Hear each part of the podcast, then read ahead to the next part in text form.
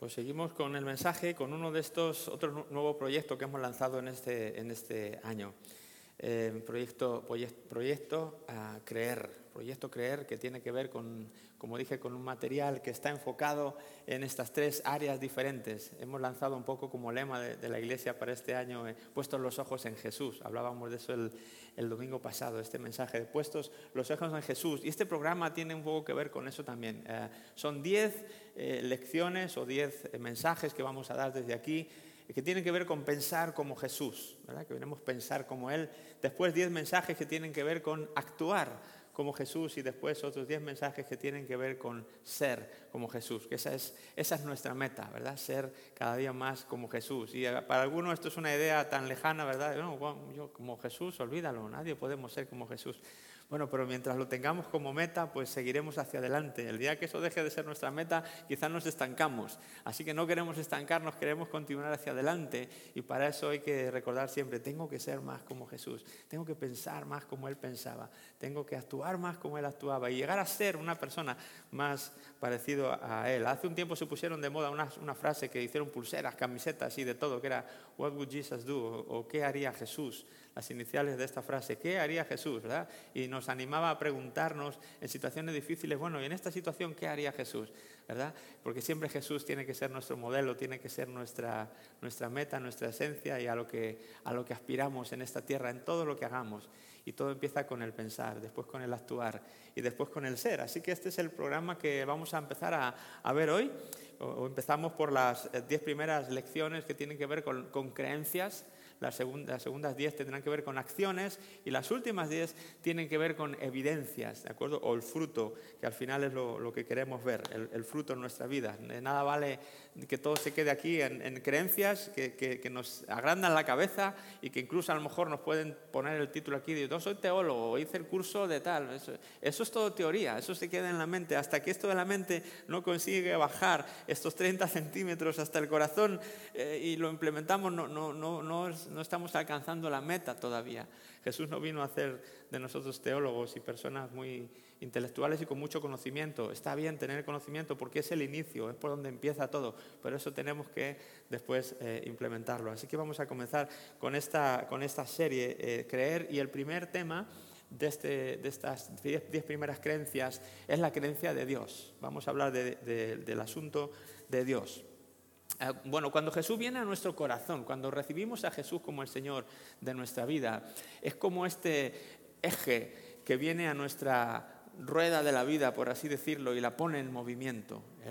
Jesús es ese eje que nos permite que esta rueda empiece a moverse, la rueda de nuestra vida empieza a moverse. Antes de conocer a Dios éramos todos ruedas eh, pero sin, eje, ruedas sin, que no, no funcionábamos, que no generábamos movimiento, que no rotábamos, estábamos ahí estancados. Las cosas estancadas, las ruedas estancadas, si ha visto alguna vez un coche parado ahí mucho tiempo, se terminan ah, deformando, se terminan estropeando, y ¿cómo se dice? cuarteando, y se, y se va la goma, se, todo se deteriora mucho antes que si, que si se usa.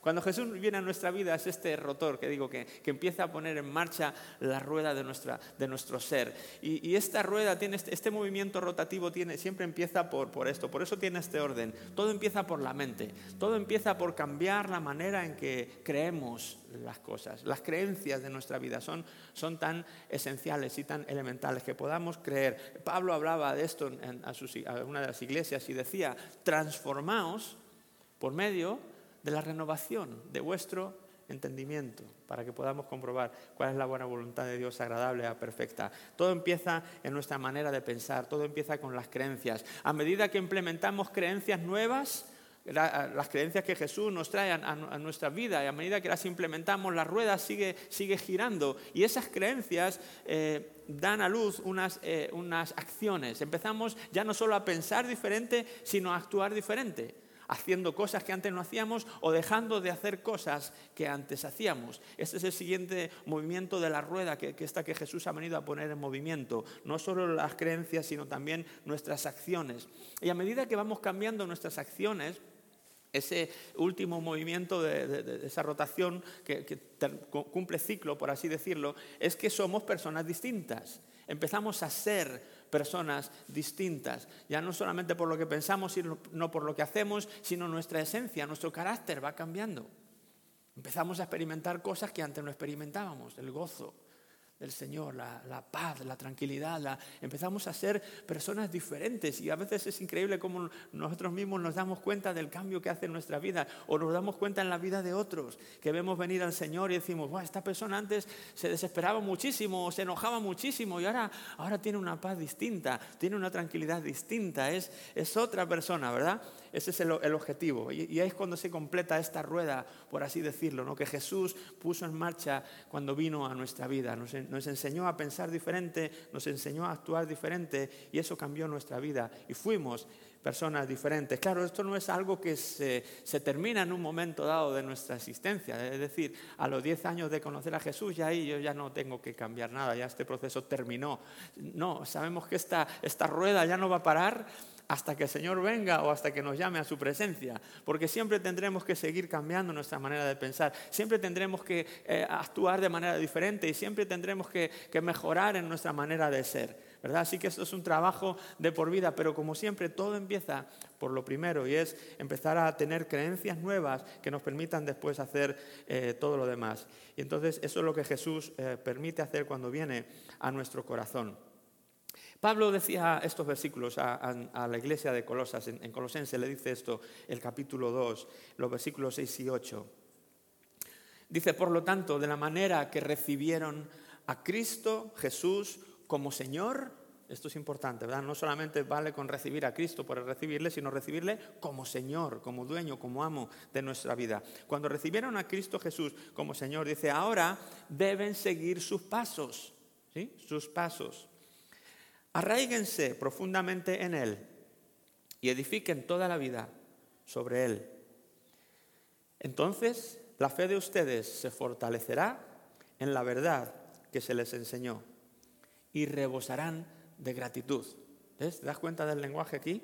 La manera que recibimos a Jesús, habla de pasos, de seguir sus acciones, habla después de cómo rebosamos de gratitud las consecuencias de, cambiar nuestra, nuestro ser. Pablo está resumiendo un poco este movimiento rotativo que Jesús habla, eh, produce en nuestra vida. Pero el versículo 8 dice algo muy interesante que tiene que ver con lo que hablamos hoy, las creencias. Dice esto, no permitan que nadie los atrape con filosofías huecas y disparates elocuentes me encanta esta manera de decirlo, de esta traducción. Filosofías huecas, disparates, elocuentes, que nacen del pensamiento humano y de los poderes espirituales de este mundo y no de Cristo. ¿verdad? Y no de Cristo. Y ese es un reto para nosotros hoy, porque cuando en el mundo en el que vivimos, seguramente en tu trabajo o por la calle o en donde quiera que vayas, eh, vas a encontrar esto. Mm, opciones de, de adoptar filosofías huecas y disparates elocuentes que no por ser elocuentes dejan de ser disparates, ¿verdad? ¿Cuántas veces la gente tiene cada teoría que hasta te, da risa, ¿verdad? Decir, Dios mío, este, mismamente cuando piensas en la teoría del, Big Bang y cómo esto se... No, esto se produjo, se produjo de la nada, esto fue un choque aquí de espacial y ¡pum! Y, de repente de ahí entró eso y millones de años y, y ahora estamos tú y yo aquí. O sea, realmente necesitas más fe para creer la teoría de la evolución que para creer que Dios nos creó así porque tiene poder. Realmente se necesita más fe para creer lo otro. Es una historia que nadie se la cree, pero, pero son estas filosofías huecas y disparates elocuentes que un tal Darwin lo puso así como de una manera, pues mira, podría ser esto es una teoría, ¿Qué, ¿qué, pasaría si esto hubiera sido así? Y lo que fue como una teoría, algo que este hombre, un disparate elocuente, eh, la gente, la agenda de este mundo terminó adoptándolo como sí, vamos a hacer esto para poder desterrar a Dios de nuestras vidas. Vamos a incorporar estas creencias, estas filosofías huecas y estos disparates elocuentes para deshacernos de la idea de este Dios creador del cielo y de la tierra al cual le tendremos que dar cuentas y al cual nos exige ciertas cosas que no estamos dispuestos a darle o a pagar.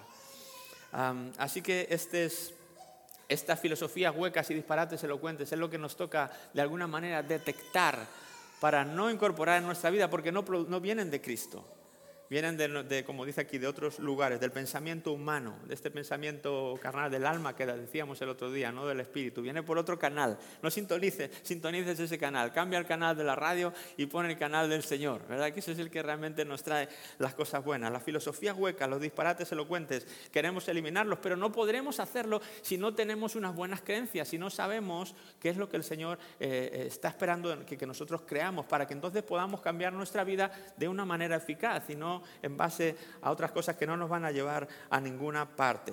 ¿Cuáles son entonces las creencias claves del cristianismo? Este programa se basa, en estos mensajes que vamos a estar viendo, se basa en ver eh, eh, creencias fundamentales. No nos vamos a meter en detalles, ni en profundidades, ni a divagar, ni a hilar muy fino. Lo que queremos ver son esas creencias básicas y fundamentales que han mantenido a, la iglesia y al cristianismo desde que Jesús estuvo aquí, que los han mantenido unidos, por así decirlo. Hay, hay enseñanzas troncales, básicas, que de alguna manera todo el cristianismo está de acuerdo en ellas y podemos decir, bueno, sí, esto lo creemos todos. Luego ya empezamos a hilar más fino y bueno, pues yo no, yo ahí no llego, yo lo veo de esta otra manera yo, vale, y para gustos los colores. Y por eso empiezan los grupos, las denominaciones, todos los diferentes grupos que un poco se debaten en pequeños aspectos que nos diferencian a unos a otros. Pero no estamos aquí para hablar de esos pequeños aspectos sino de estas grandes creencias que, como digo, han mantenido al cristianismo unido desde Jesús hasta nuestros días, en estos dos mil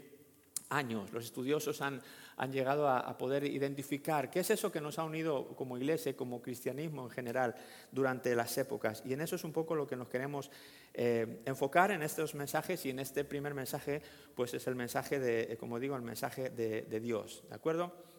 Eh, el mensaje de Dios. Eh, había una niña una vez en su clase que estaba haciendo un dibujo y llegó la maestra y, vio que estaba dibujando y se acercó por allí y le echó un ojo así por encima del hombro y le dijo a la niña, oye, ¿qué estás dibujando?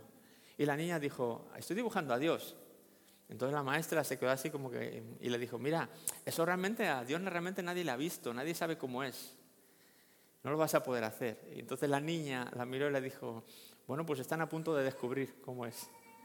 Están a punto de descubrirlo. La niña estaba segura de quién era Dios, no tenía ningún problema en, identificar a Dios. ella tenía una imagen en su mente de quién era Dios y estaba dispuesta y decidida a plasmarlo en un papel para que todo el mundo pudiera ver el Dios que había en su mente.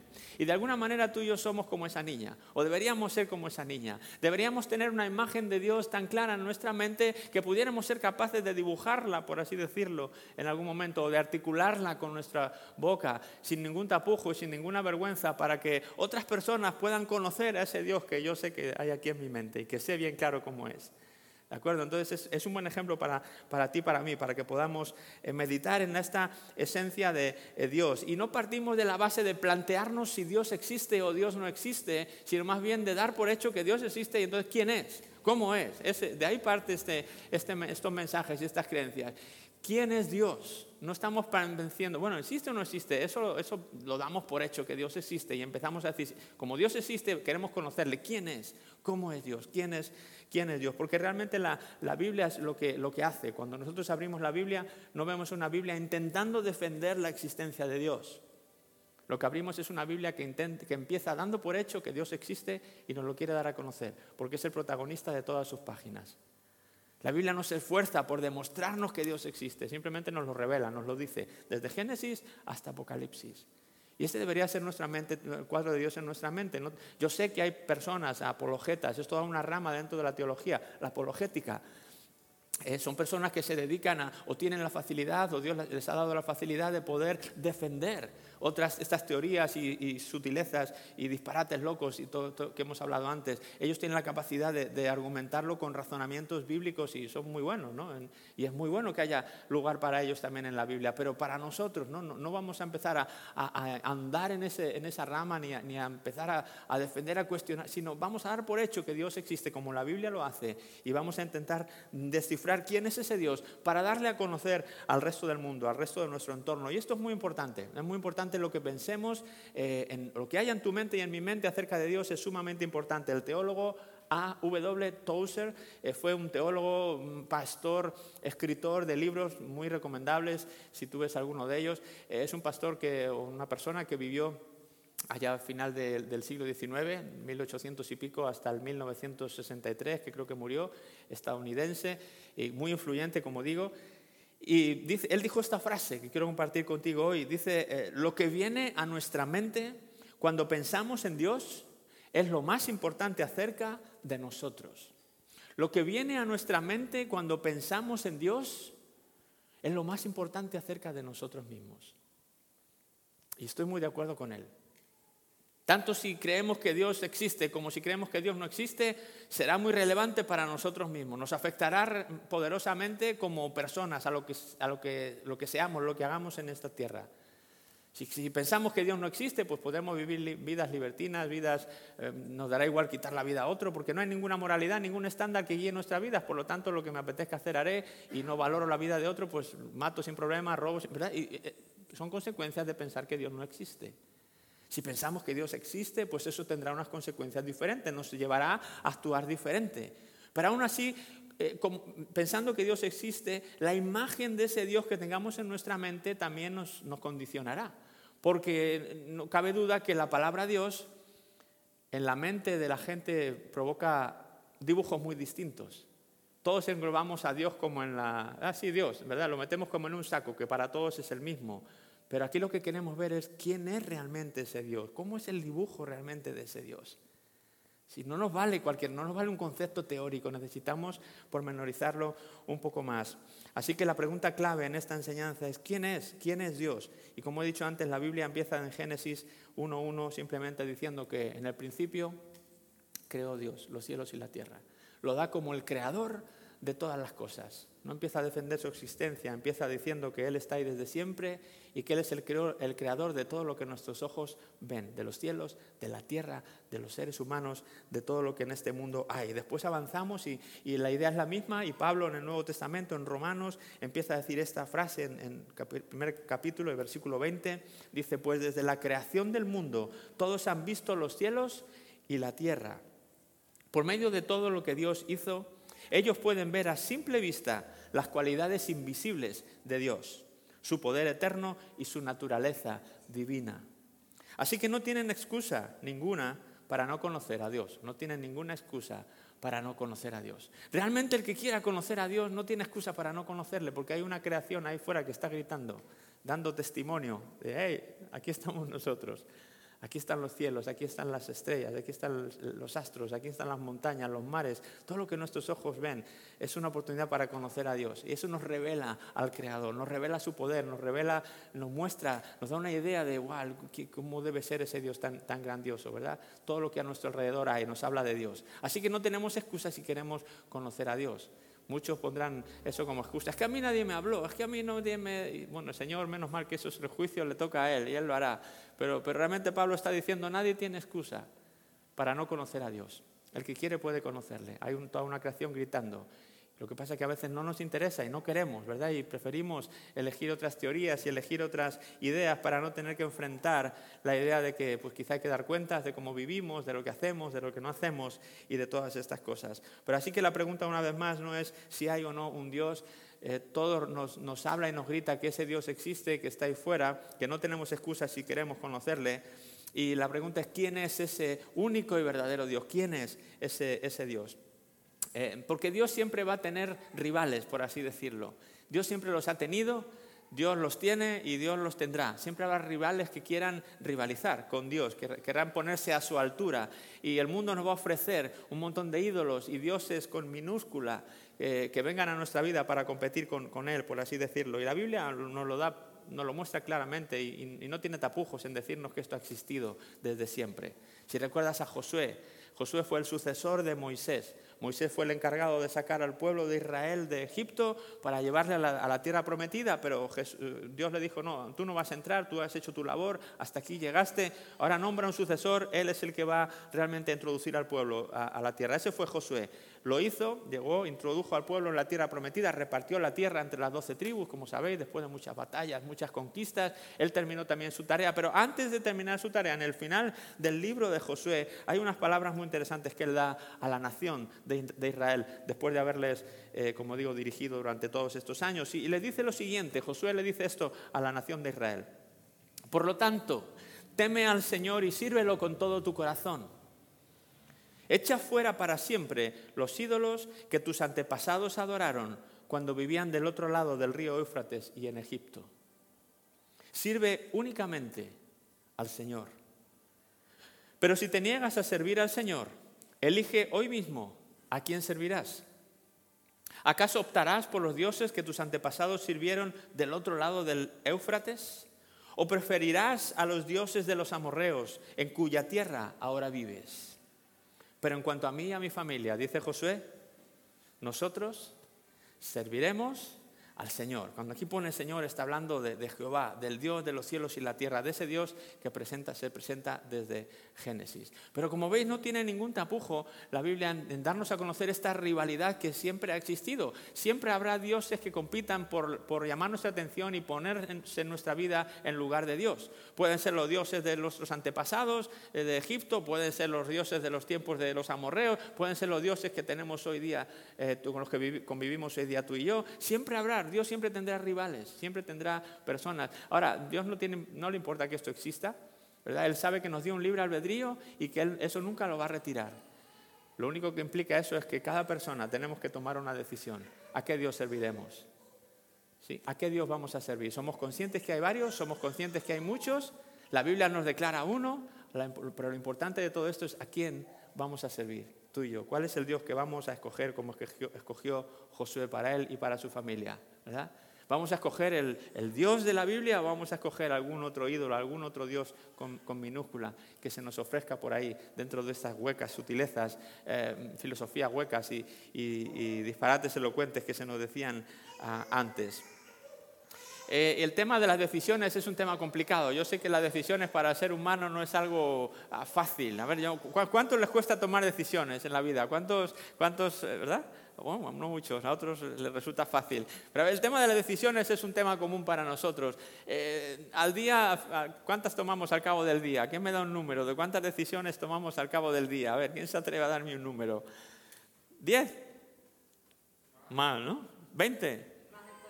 Más de 40, o no sé cuántas, pero muchas, ¿verdad? Si a veces ni lo pensamos, estamos tomando decisiones continuamente. Tú al día, en este momento del día, piensa hasta el día, este momento cuántas decisiones has tomado. Muchísimas. Desde que te levantaste ya fue una decisión. ¿A qué hora te levantaste? Uy, no el despertador y ¿qué hago? ¿Me quedo un poquito más o me levanto ya? Es una decisión. Algunos echar un poquito más, diez minutitos más en la cama, o no, yo me levanté pronto, o yo me levanté, Es una decisión, y te levantas y a lo mejor pues, eh, ¿qué hago de desayuno? ¿Me, preparo una tostada o me hago unos cereales? Otra decisión, y terminas de desayunar y, uy, toca la iglesia, me voy a vestir, ah, ¿qué me pongo? me voy a poner guapo, ¿me pongo la camisa gris o me pongo el jersey azul? ¿O me pongo el pantalón vaquero? Son decisiones continuamente. Algunas son decisiones triviales, otras son decisiones menos triviales y otras son decisiones muy importantes, pero la vida está llena de ellas. Y es, importante aprender a tomar decisiones en el ámbito de la vida, pero sobre todo en el tema de Dios hay que aprender a, decidir para decidir bien, porque ese tema será el más relevante, como decía Tozer, de nuestra vida. El Dios que elijamos como nuestro Dios será lo que condicione el resto de nuestra vida, así que será mejor que escojamos bien, ¿verdad? Hay una, hay una historia, dice un granjero, había un granjero que necesitaba ayuda para trabajar en su granja porque tenía muchas cosas que hacer y al hombre no le daba la vida, entonces decidió contratar a alguien, a ver, va a contratar a alguna persona. Y llamó a alguien y, bueno, vino para hacer un primer trabajo y le dijo, mira, tu primer trabajo será eh, que me pintes el granero, necesito pintar el granero, entonces ahí tienes la pintura, tienes todo listo para que empieces. Yo creo que ese trabajo en tres días lo puedes terminar, así que bueno, pues ahí tienes trabajo para tres días, bueno, pues muchas gracias. Este hombre se puso a, a pintar el granero el, granero y al, cabo del día le llamó, oiga, ya terminé. Entonces llegó y, pero bueno, si esto es un trabajo para tres días, lo has hecho en uno, que, te felicito, qué eficiente, qué eficiente eres. Bueno, como veo que trabajas tan bien, te voy a dar otro trabajo. ¿Ves aquel montón de leña que tengo allí? Sí, mira, la tengo que cortar, la tengo que hacer pedazos, entonces, pues ese siguiente trabajo que te encomiendo, ponte a ello y yo creo que eso en cinco días lo vas a terminar, no, creo que te lleve más de cinco días. Así que este hombre se puso a cortar la leña ahí, ¿verdad? A su ritmo, y al segundo día ya había terminado. Así que el granjero, impresionado de la, eficacia de este trabajador, estaba encantado como, con la rapidez y con lo bien que hacía las cosas, y le dijo, bueno, te voy a dar entonces otro trabajo más. Tienes que, ves aquel montón de, iba a decir patatas, pero aquí son papas, ¿no? Es aquel montón de papas que hay allí, ¿verdad? Sí. Bueno, pues necesito que, necesito que organices ese montón, necesito que hagas tres montones de papas. Una vas a poner las papas que son para poder semillar, eh, como las que vamos a usar como semilla. En otro montón vas a poner las papas que nos sirven, que se las vamos a dar de alimento a los cerdos. Y en otro montón me vas a poner las papas que son mm, buenas para poder venderlas en el mercado. Así que ese es tu trabajo y como no son muchas y viendo tu eficacia, en un día lo deberías tener terminado. Vale, claro, pues con mucho gusto. Se puso a, trabajar, el hombre se fue y al final del día el granjero volvió. No lo había llamado en esta ocasión el hombre y volvió al final del día para, imaginándose que habría terminado. Y cuando llegó, para su sorpresa, vio que apenas había comenzado. Apenas tenía tres montoncitos ahí chiquititos y el montón grande seguía casi en su sitio. Entonces el granjero se extrañó mucho y le dijo, no entiendo, ¿qué, te ha pasado? ¿Te ha pasado algo? No entiendo, esto era cosa de un día y apenas has empezado. Entonces este trabajador le miró al jefe y le dijo, jefe, yo soy muy bueno trabajando duro, pero soy muy malo tomando decisiones. Al hombre le costó separar qué papa iba en cada sitio, ¿verdad? Y pensando, pensando, se le fue el día. ¿Y no te ha pasado así a veces que las decisiones te atascan? A veces, ¿qué hago con esto? ¿Y qué hago con esto? Y, no eres eficaz porque no nos cuesta, nos cuesta a veces tomar decisiones en cuanto a qué hacer y qué no hacer. Y como he dicho, hay decisiones más, menos importantes. Si esta mañana desayunaste una tostada o cereales, pues bueno, no imagino que no te ha influenciado mucho. Pero ¿con quién te casas o no te casas influencia? O si estudias o trabajas, o si, no lo sé, si te metes en un crédito o no. Son cosas que quizás ya te afectan más. Pero si ya llegamos a punto de Dios, de quién es, quién es tu Dios, quién va a ser tu Dios, esa es una de las decisiones más importantes en la que no podemos atascarnos. Y Josué le dijo a su pueblo, elijan hoy, no dejes pasar el tiempo, elijan hoy a quién van a servir. Si a los ídolos de allá, si a los ídolos de acá, o al Dios que creó los cielos y la tierra. Elijan hoy, tomen la decisión de escoger cuál va a ser su Dios. Y no un Dios solamente eh, mental, sino ese Dios Señor de nuestra vida, ese Dios que cuando viene cambia y transforma eh, todo, cambia y transforma todo lo que somos. Y tú quizás te podrás pensar que en este día lo tendrás fácil porque no hay mucha competencia como había en esos tiempos. En esos tiempos, ¿verdad? Tenían un montón de dioses eh, para cada cosa. Eh, la cosa hoy, quizás tú dirás, hoy no hay tantos dioses a los que la gente aquí, por lo menos aquí en España, adore, ¿verdad? Lo tenemos más fácil. Y yo te pregunto, ¿de verdad? ¿Tú crees que hoy día no hay ídolos a nuestro alrededor que compiten por el lugar que Dios quiere ocupar en tu corazón? Yo creo que sí hay muchos. Yo creo que en nuestros días hay, son diferentes, ¿verdad? No son troncos, no son estatuas, no son, pero hay muchos ídolos ahí fuera compitiendo por ocupar el lugar que Dios quiere ocupar en nuestro corazón, de único Señor. Y podemos hacer un ídolo de casi de cualquier cosa. Podemos hacer un ídolo de nuestra propia vida. Yo mismo me puedo convertir en mi propio ídolo Em, quizá un deporte puede llegar a ser eh, un ídolo para ti. Quizá un coche nuevo, quizá tu trabajo, quizá el dinero, no sé cuántas cosas a veces eh, pueden llegar a ocupar el lugar de Dios. Cuidado, revisemos nuestra vida si, si, hay algo que está intentando competir con el lugar de Dios. Digo, puede ser algo tan normal como cualquier cosa. Recuerdo a Abraham. Abraham tuvo un hijo, después de no poder tener hijos, Dios le concedió milagrosamente tener un hijo, fue el hijo de la promesa, Isaac. Tardó mucho en venir, fue un hijo súper esperado y cuando lo tuvo, pues para Abraham fue con lo que llenaba su vida, fue lo que garantizaba su, eh, seguimiento, ¿verdad? De, todo lo que él estaba ah, haciendo. Y... Pobrecito. Eh, y en ese momento, ese niño, o lo que es un hijo mismamente, se puede convertir en un ídolo. Y por eso Dios en cierto momento le dice a Abraham, necesito ver que esto no es un ídolo en tu vida, porque si no, no voy a poder trabajar contigo y ser el padre de todo lo que yo tengo planeado hacer después contigo. Y Dios tuvo que probar si ese hijo era un ídolo para Abraham. ¿Cómo lo probó? ¿Recuerda la historia? ¿Cómo prueba Dios si eso es un ídolo o no? Le dijo, Abraham, dámelo, entrégame tu hijo. ¿Qué prueba más dura? Cuando quieras saber si algo en tu vida se ha convertido en un ídolo, piensa si serías capaz de entregárselo a Dios. Y ahí tienes la respuesta. Si, si no serías capaz de dárselo a Dios, si Dios te dijera, no, mira, vete de, de aquí, ahora yo quiero usarte en otro lugar, vete a, vete a otro país a servirme. Ay, no, Señor, pero ¿cómo voy a dejar mi tierra? ¿Cómo voy a dejar mi país? ¿Cómo voy a dejar...? A lo mejor tu tierra se ha convertido en un ídolo que está compitiendo por, por, con Dios por, por ser el primer lugar en tu corazón. Cualquier cosa en nuestros días se puede convertir en un ídolo. Tenemos que elegir hoy quién va a ser el Dios de nuestra vida.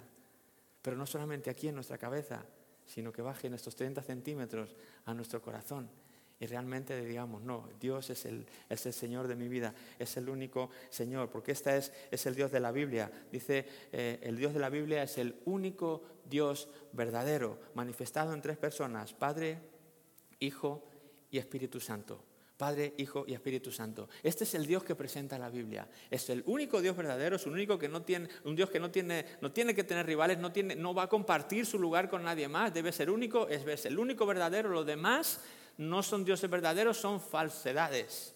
Son los que pretenden ser, no hay más que un Dios, el Dios de la Biblia. Los demás son inventos eh, de, la, gente, de las personas, de los pueblos, etc. Pero el Dios de la Biblia nos da por hecho que, Él no comparte su, realidad con nadie. Él es uno y luego está eh, expresado en tres personas. En el Antiguo Testamento, el Shema, conocido por los israelitas como Shema, es esta frase de Deuteronomio 6, versículo 4, cuando Dios le dice, escucha Israel el Señor nuestro Dios es el único Señor.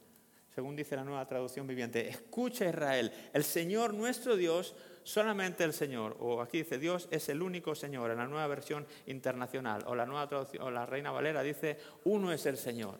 ¿Sí? Es único. Es, uno, no, hay más, es uno y es el único y es el, verdadero. Y esta idea, esta noción para el Antiguo Testamento, para los, tiempos del Antiguo Testamento, era, era una noción radical. Era algo muy extraño. Todas las naciones vecinas de Israel, todos los pueblos, tenían multitud de dioses, eran naciones politeístas. Adoraban al dios sol, o adoraban a la, diosa luna, o adoraban al dios de la fertilidad, al dios de la economía, al dios de la agricultura, al dios de... Cada cosa tenía un dios, para cada cosa tenían un dios y, tenían que estar complaciendo a todos ellos para, pues, ay, si me están yendo mal las cosechas es porque el dios de las cosechas se ha enfadado, entonces tengo que ir con él y, bueno, toda esta historia. Así, así vivía todo el mundo y de repente Dios escoge un pueblo para manifestarse entre las naciones como un pueblo que solo tiene un Dios para todo. Esto era muy radical. Yo imagino las demás naciones diciendo, qué raros son esos israelitas de ahí que, que han venido aquí, ¿eh? Qué raro, como un Dios les vale para todo. O sea, qué extraño. Ellos estaban acostumbrados a tener uno para cada cosa y de repente Israel dice, no, con uno basta. No debe haber competencia, no debe haber más. Solamente hay uno. El verdadero, el creador de los cielos y de la tierra es un solo Dios. Y ese es nuestro Dios. Este es el Shema de los israelitas. Así que es esta creencia básica de Dios, que Dios es el único Dios verdadero, tiene que ser el único Dios verdadero en nuestra vida. Y luego, como digo, manifestado en tres personas, Padre, Hijo, Espíritu Santo, que es la, nación, la noción que maneja el Nuevo Testamento. No que no estuviera en el Antiguo Testamento, pero está como más, mejor revelada, mejor explicada o más evidenciada en el Nuevo Testamento. Pablo le dijo así a los Corintios en, segunda, en la segunda carta, que la gracia del Señor Jesucristo, el Hijo, ¿verdad? El amor de Dios, el Padre, y la comunión del Espíritu Santo sean con todos ustedes. Cuando está ah, deseando esto, esta bendición a la iglesia, les habla de este Dios que se manifiestan estas tres personas, Padre, Hijo y Espíritu Santo. En el bautismo de Jesús ocurrió lo mismo. La voz del Padre, este es mi Hijo amado, en el que tengo, estoy complacido, el Hijo bautizándose y el Espíritu Santo desciende como paloma, en forma de paloma sobre él. Vemos este único Dios que nos presenta la Biblia, creador del cielo y de la tierra, pero expresado en estas tres personas, Padre, Hijo y Espíritu Santo. Y claro, esto es una idea igual de radical que fue para el Antiguo Testamento. Pensar en un solo Dios es igual de radical para ti, para mí, pensar en un Dios que es tres y en un Dios tres que es uno. no nos entra en la cabeza. Tenemos esta mente limitada y finita que no nos deja llegar a entender este, este Dios que realmente nos muestra la Biblia. Pero ahí es donde la fe tiene que intervenir y decir, Señor, pues yo lo creo así tal cual. No le demos más vueltas. No, no le demos más vueltas, no compliquemos más. Le han puesto la idea de la palabra de la Trinidad. Realmente la Trinidad no es una, una palabra que como tal eh, eh, aparezca en la Biblia. No aparece la palabra Trinidad. Es una palabra que los teólogos han inventado para intentar poder explicar esta, este trío, Dios trino, ¿verdad? Este Dios en tres personas o tres personas que no dejan de ser uno, como lo queramos explicar. Nos faltan las palabras, nos faltan el poder idealizarlo, porque nuestra mente no puede entender este concepto de que uno sea tres y de que tres sean unos. ¿sí? Pero la Biblia no dice que Dios sea tres dioses, ¿verdad? La Biblia dice que Dios es uno. Los mormones, por ejemplo, creen que Dios son tres dioses. Ese no, es, ese no es el Dios de la Biblia. Por eso decía antes que a veces la gente puede decir que estábamos hablando del mismo Dios cuando no estamos hablando del mismo Dios. El Dios del que tú y yo estamos hablando y el que el cristianismo ha hablado de en todos estos siglos ha sido de este Dios que es uno, no de un Dios que es tres, es uno. Tampoco estamos hablando de, un, el modalismo, que es una teoría que habla de que es un, Dios, pero que solamente es uno, pero que eh, eh, adopta tres posturas, pero nunca es tres, es solamente uno, siempre es uno, y solamente como que, se, que adopta modos o, o formas de actuar, entonces lo llaman modalismo. Bueno, la Biblia tampoco eh, explica eso. Ni tampoco que uno esté subordinado a otro, como los testigos de Jehová, que ellos hablan que el Hijo está subordinado al Padre. La Biblia tampoco explica eso. El Dios de la Biblia es un Dios, es único Dios, es uno, pero manifestado en tres personas también, la Trinidad, ¿de acuerdo? Difícil de entender, no lo vamos a entender como digo, pero ese es el Dios de la Biblia, ese es el Dios al que tú y yo queremos ah, conocer, el que debemos dibujar en nuestra mente para cuando alguien nos, se interese por nosotros, le digamos, sí, yo tengo un dibujo de quién es, te lo voy a mostrar.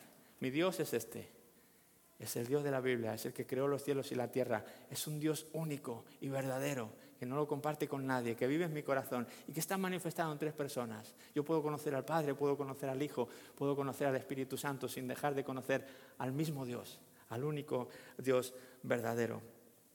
Así que, ¿qué diferencia marca esto en mi modo de vivir? Bueno, esto tiene que marcar diferencias en nuestro modo de vivir, porque si Dios es el único Señor de mi vida, eso significa que yo ya no lo soy, ni ninguna otra cosa lo es. Si Dios es el Dios, el único Señor, Dios y Señor de mi vida, entonces significa que yo ya no lo soy. Porque si somos honestos, antes de que este motor de Jesús viniera a nuestra rueda y la pusiera en marcha, realmente eh, nosotros éramos nuestro Dios, por así decirlo, ¿verdad? Porque éramos nuestro Señor, nuestra Señora, cada uno. Nos manejábamos como queríamos, hacíamos lo que queríamos, no le dábamos cuentas a nadie, ¿verdad? Eh, yo era mi vida, era mía, mi trabajo es mío, mi dinero es mío, todo es mío, yo dispongo, yo decido yo hago y deshago. Yo era mi Señor antes de conocer a Jesús. Pero cuando conocí a Jesús y conocí al Dios de la Biblia, de repente entendí que este Dios es un Dios celoso, es un Dios que es el único que debe haber en mi vida como Señor. Por lo tanto, si para que Él sea el Señor, yo me tengo que quitar de ese lugar de señorío que yo había tomado durante tantos años y en ese lugar ponerle a Él. ¿Sí? Esto tiene implicaciones. Tiene implicación, como hemos dicho antes, que ni yo ni ninguna cosa del mundo va a ocupar el lugar en mi vida que Dios quiere ocupar, el lugar del Señor, de que Él manda y de que yo obedezco, que Él dice y que yo hago, de que no tengo que estar yo inventando ni dirigiendo mi propia vida. Como digo, ni yo ni ninguna otra cosa en mi vida ocupará el lugar del único Dios en, mi corazón. Si Dios es el creador de los cielos y de la tierra y mi creador, como dice la Biblia también, entonces puedo vivir tranquilo sabiendo que Él está a cargo y que tiene control de todo lo que ocurre en mi vida. No hay un cabello de, de nuestra cabeza que se caiga sin que Él lo sepa. El Nuevo Testamento nos declara esto. Si Él creó mi vida, si Él creó tu vida, Puedo estar tranquilo sabiendo que Él cuida de ti, que cuida de mí. Puedo vivir de otra manera. Puedo, en medio de la pandemia, en medio de la incertidumbre que estamos viviendo, de, las dificultades que estamos afrontando, como todo el mundo las sentimos, como todo el mundo nos afecta. No somos seres aquí distintos al, al resto de los mortales. Somos iguales, pero somos distintos. Porque el Dios que nos creó está a cargo de nuestras vidas. Y eso nos da una tranquilidad y una calma en medio de la tormenta diferente que otras personas no tienen. Así que conocer a Dios tiene implicaciones. Conocer a Dios nos hace vivir esta eh, vida de una manera distinto, distinta. Y la Biblia dice que, Dios nos creó a su imagen y a su semejanza. Si Dios nos creó a su imagen y a su semejanza, eso también tiene implicaciones en nuestra vida. Eh, y me encanta este concepto que quiero, uh, que quiero comentaros, ¿no? que quiero explicaros de este sentido. Hoy día he, oído, he escuchado predicadores hablar sobre que somos mini dioses. Hay por ahí personas hablando que somos dioses junior, ¿verdad? Porque la Biblia dice que fuimos creados a su imagen y a su semejanza, por lo tanto, entonces ahora nosotros somos como pequeños dioses, mini dioses, dioses, dioses junior o diositos, ¿verdad? Y esto están predicando por ahí en grandes iglesias en otros países. Realmente cuando la Biblia dice que nos creó a su imagen y semejanza, no creo que fuera lo que tenía en mente Dios al decir esto. ¿Qué tal si lo que Dios está queriendo decir es que cuando nos crea a ti a mí a su imagen y semejanza, nos estuviera diciendo que esa esencia que Él tiene es la que ha puesto en nosotros y la esencia de Él, me estoy refiriendo a esta esencia de estas tres personas o de esta comunidad, de esta mini comunidad de tres, Padre, Hijo, Espíritu Santo, y, de, su interacción el uno con el otro. ¿Tú has visto, has visto en la Biblia alguna vez alguna fricción entre alguna de estas partes? ¿Has visto alguna vez el padre desatendiendo al hijo? o el Hijo hablando mal del Espíritu Santo, o el Espíritu Santo criticando al Padre, o yo no sé, ¿has visto algún mal rollo, vamos a decir, entre el Padre, Hijo y el Espíritu Santo en la Biblia? Jamás. ¿Qué ves en ellos? ¿Qué ves en el Padre, en el Hijo, en el Espíritu Santo? Y ya no solo en el Nuevo Testamento, sino desde el Antiguo Testamento. Ves una armonía en el trabajo, ves un amor, ves una unidad, ves este concepto de tres pero uno, tres pero en, un amor, en una identidad, en una unión tan íntima que es así como ellos funcionan. ¿Qué tal si cuando Dios dijo que estaba creando al ser humano a su imagen a su semejanza, nos estuviera diciendo que nos estaba creando con esa esencia también, de entender que no estamos en esta vida como individuos aislados, apartados del resto del mundo, que vivimos para nosotros mismos, sin dar cuentas a nadie, sino que tenemos también, somos parte de, de algo más grande que nosotros mismos. Realmente Eva salió de Adán. Dios creó a Adán y, Eva sale de Adán. Y dice que son dos seres, pero realmente eran, era un ser que había salido de otro. Era, era como de una misma esencia. Se hicieron dos, pero nunca dejaron de ser uno. Y de hecho en el matrimonio decimos esto. Ya no serán dos más, sino será uno. y vemos esta insistencia en la Biblia a la unidad continua como si Dios estuviera queriendo decir es esa esencia que como Trinidad tenemos, es la que nosotros hemos puesto en el ser humano para que se haya también en ellos. Claro, no la vemos en lo práctico, no la vemos funcionar porque la caída distorsionó todo, el pecado entró y arruinó el modelo probablemente que Dios quería para la humanidad. Y lo que vemos enseguida del pecado que es a Caín y Abel luchando y peleando y matando un hermano a otro hermano y la distorsión de lo que realmente las relaciones que Dios había intencionado o planificado para el hombre resulta que se ven trastocadas y donde debería haber colaboración, unidad y armonía, ahora hay disensión, celos, pleitos, críticas, asesinatos, peleas, etc. Y es lo que seguimos viendo. Pero tendría una implicación muy diferente pensar que si tú y yo tenemos la imagen de Dios y queremos reflejarle en este mundo, ¿qué tal si nos dispusiéramos a poder intentar imitarle en este sentido? De entender que no somos seres aislados, de que aunque somos individuos y funcionamos como individuos, pero a la vez formamos parte de algo más grande que es también parte nuestro. ¿Qué tal si viéramos toda la humanidad, el conjunto de la humanidad como, como, una, como si fuéramos uno solo? Y de hecho Jesús cuando habla en, la oración que hace por sus discípulos, cuando le ora al Padre, tiene una frase muy bonita y le dice, Padre, que sean, que sean, eran muchos, pero Jesús ora que sean uno. ¿Y qué dice? ¿A qué lo compara? Que sean uno como qué? Como tú y yo. Somos uno. Con esa misma unidad que tenemos tú y yo, te pido que esa misma unidad esté en ellos y que continúen los que vengan después. Pablo cuando habla de la iglesia como un cuerpo que está diciendo, sí, en el cuerpo hay muchos miembros y este dedo ahora mismo está ahí y esta oreja está aquí, ¿verdad? Tan lejos y la oreja no le ve porque está en ese, ¿verdad? No, aparte que no puede ver porque solo puede escuchar. pero son muchas partes en el cuerpo, pero al final todo está intercomunicado y forman un solo individuo compuesto por... Así es la imagen que Pablo da de la iglesia muchos individuos individuales, pero no perdemos de vista que todas esas individualidades pertenecen a un mismo cuerpo, estamos de alguna manera unidos. ¿Qué tal si pudiéramos vivir nuestras vidas pensando así? No solamente de la iglesia, del cuerpo como iglesia, que sí, eso debería ser aquí lo mismo, deberíamos reflejar en la iglesia donde más. De hecho Jesús dijo que por el amor de entre ustedes el mundo pueda creer en mí. Aquí es donde más deberíamos ver esa unidad reflejada, esa unidad del Padre, del Hijo, del Espíritu Santo, ese amor, ese ser uno, aunque seamos muchos, ser uno. Eso mismo, eh, no solamente en la iglesia, sino a todo el mundo, que cuando saliéramos de aquí en esta mañana, a las personas que nos encontramos por la calle, a los ciclistas, a los conductores, a, a los viandantes, a cualquiera, pudiéramos verlo no como que un extraño con el que yo no tengo nada que ver, porque no le conozco, porque además no piensa como yo, porque además, yo te a saber, sino que le pudiéramos ver como, bueno, aunque no le conozco ni nada, sé que estoy llamado a ser uno con él de alguna manera. Por lo tanto, por lo menos voy a respetarle como ser humano. Voy a intentar amarle si puedo, si le conozco, si tengo la ocasión. ¿Sí? ¿Qué tal si viéramos al mundo de esa manera? Jesús nos animó a amar no a los conocidos ni a los guays, sino a, a los enemigos. Amad a vuestros enemigos. Yo creo que Jesús tenía en mente esta idea de que el mundo las personas deberíamos ser uno solo, deberíamos ser una comunidad. El ejemplo del samaritano es lo mismo. Dos personas viendo a alguien que necesitaba ayuda y dos personas que supuestamente le deberían haber ayudado por su condición no le ayudan. Y este samaritano al que nadie, pues es el que se para y le ayuda. Quizá el samaritano entendía mejor este concepto de ser creados a imagen de Dios. en este sentido de que somos una comunidad. Y si alguien necesita una ayuda, le conozca o no le conozca, da igual. Yo estoy aquí para ayudarle, porque cuando le ayudo a él, me estoy ayudando a mí. ¿Qué dijo Jesús? Cuando cualquier cosa que deis a uno de estos mis pequeños, me lo hacéis a mí. Porque Jesús entendió que podían ser individuos diferentes, pero de alguna manera había una unidad con Él. ¿Sí? Qué bonito sería ver un mundo así, en el que todas las personas pudiéramos ver a los demás como nuestros semejantes, como personas a las que debemos intentar ayudar, respetar sus límites, amar, servir, porque somos uno. Porque si Él tiene un dolor, es mi dolor, y si Él tiene una alegría, es mi alegría. Y no hace falta que estén en la iglesia para, para practicar eso. ¿Qué tal si lo extrapolamos a todas las personas, a todos los seres humanos? Porque todos los seres humanos fueron creados a imagen y semejanza suya. Y Jesús pagó el mismo precio por ellos que por nosotros. Y Jesús ama por igual a todos. No pienses ni por un momento que el Señor te ama a ti más porque ahora eres su hijo que a, aquella persona que, que todavía no le conoce o que incluso está diciendo cosas en su ignorancia contra Dios.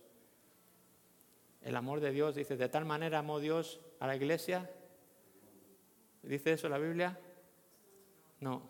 De tal manera amó Dios al mundo que entregó a su Hijo para que todo aquel que en Él crea tenga vida eterna. Jesús está esperando que cualquiera pueda creer.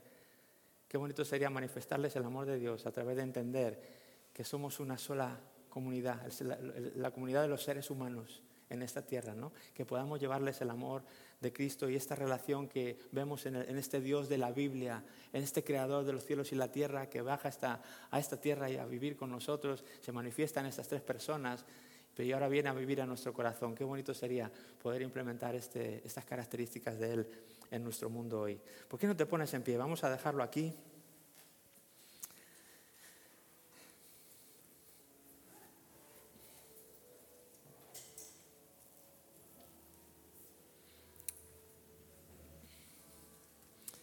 Vamos a orar, vamos a orar. Gracias Jesús. Señor, gracias por este mensaje, gracias por esta creencia que ha unido al cristianismo a través de los siglos, Señor, hasta donde estamos hoy. Gracias por este cuadro de, Dios que la Biblia nos dibuja, Señor. Queremos implementar este dibujo en nuestra mente. No queremos aceptar otros dibujos, no queremos crear nuestro propio dibujo de ti. Oh Dios, queremos realmente conocerte, saber quién eres, cómo ha sido revelado en, tu palabra y, tal cual aceptarte en nuestra mente para después incorporarte en nuestras acciones y en nuestra manera de ser. Señor, perdónanos las veces que hemos aceptado a otro Dios diferente en nuestra vida. Perdónanos las veces que hemos dejado que la competencia desleal, otros ídolos, gobiernen nuestra vida, Señor, y compitan contigo. Nos arrepentimos y te pedimos perdón de eso, Señor. Hoy te queremos decir que queremos que tú seas el único Señor de nuestra vida. Queremos decir como Josué, podrá haber otros dioses y la gente podrá elegir a quien quiera, pero yo y mi casa, Señor, te elegiremos a ti. Te elegimos a ti, al Dios de la Biblia, al único Dios verdadero, creador del cielo y de la tierra y de todo cuanto existe. A Dios revelado en tres personas, Padre, Hijo y Espíritu Santo, te recibimos hoy tal cual en nuestro corazón, Señor. Y queremos que seas no solamente un Dios teórico, sino un Dios real que baja de la mente al corazón y que se expresa a través de nuestras acciones y que nos cambia desde dentro, Señor, para ser, para ser como tú, para amarnos como, como tú te amas, para servir a otros como tú sirves, para dar a conocer al mundo una manera diferente de vivir, para que seamos dignos representantes de ti en esta tierra, Señor, que como cristianos, representantes de Cristo, podamos representarte bien, Señor. Enséñanos. Necesitamos mucho todavía camino que recorrer. Nos falta mucho por recorrer. Pero no cesamos, Señor, en el empeño. Queremos seguir pidiéndote ayuda, de reconocer nuestra debilidad y nuestras flaquezas, pero también saber que tu poder se perfecciona en nuestra debilidad. Señor, por eso te pedimos hoy, ayúdanos, Señor, que tu poder se perfeccione en nuestra debilidad, que tu poder para amar, para servir, para ser uno con, aún con nuestros enemigos, Señor que sea algo que podamos hacer. Habilítanos, Señor, en tu poder nada más, porque nosotros no podemos, Señor. Ayúdanos, gracias por esta enseñanza, gracias por esta imagen de tuya que encontramos en la Biblia, Señor, que podamos, que podamos vivirla y hacerla una realidad en nuestros corazones, Señor. Hoy nos decidimos por ti, hoy nos decidimos por ti, Señor. Gracias en el nombre de Jesús. Amén.